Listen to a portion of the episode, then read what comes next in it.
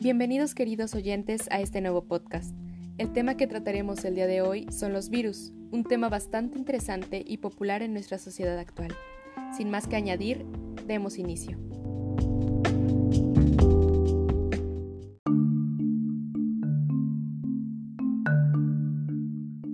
Para iniciar debemos definir primeramente qué son los virus. Estos son agentes infecciosos microscópicos parásitos obligados. Yo sé que en un inicio esto puede sonar bastante confuso y es por ello que voy a explicar parte por parte. Primero, los virus son agentes infecciosos ya que causan infecciones transmisibles, microscópicos porque no se pueden ver a simple vista, parásitos porque requieren de otro organismo para subsistir y obligados porque siempre serán parásitos.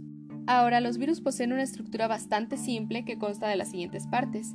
Primero se encuentra el ácido nucleico, que es básicamente el material genético del virus, y este puede ser ADN o ARN, pero nunca ambos. Después tenemos la cápside, que es una estructura proteica formada por monómeros llamados capsómeros, que rodea o cubre el ácido nucleico. La unión de la cápside más el genoma forma una estructura llamada nucleocápside. Por último, tenemos la envoltura. Aquí cabe señalar que esta no se encuentra presente en todos los virus, sino que solamente está en los virus envueltos, de ahí su nombre.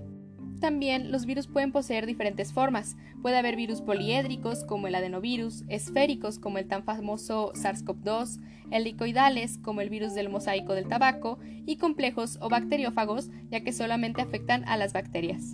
Con lo anterior podemos deducir que existen varias formas de clasificar a los virus. El método más actual los clasifica de acuerdo a su estructura, su genoma, su morfología, las estructuras que transmiten, su célula anfitriona y el tejido u órgano que afectan. Ahora, la forma en la que los virus se reproducen se conoce como ciclo viral y generalmente son cinco etapas. La primera es la fijación, que consiste en que el virus reconozca la célula. La segunda es la penetración y ocurre una vez que el virus se encuentra sobre la célula, este ingresa a ella y llega a su citoplasma. La tercera es la replicación, que es el proceso donde se realiza la síntesis de ácidos nucleicos y proteínas virales. La cuarta es el ensamblaje. Aquí las copias del genoma viral son protegidas por las proteínas virales que se generaron formando una cápside.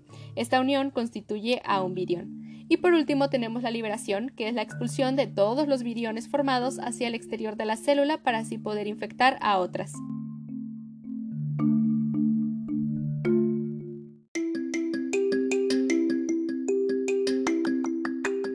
Y bueno, esto es todo por el día de hoy. Espero que el tema haya sido de su agrado y nos vemos en un nuevo podcast.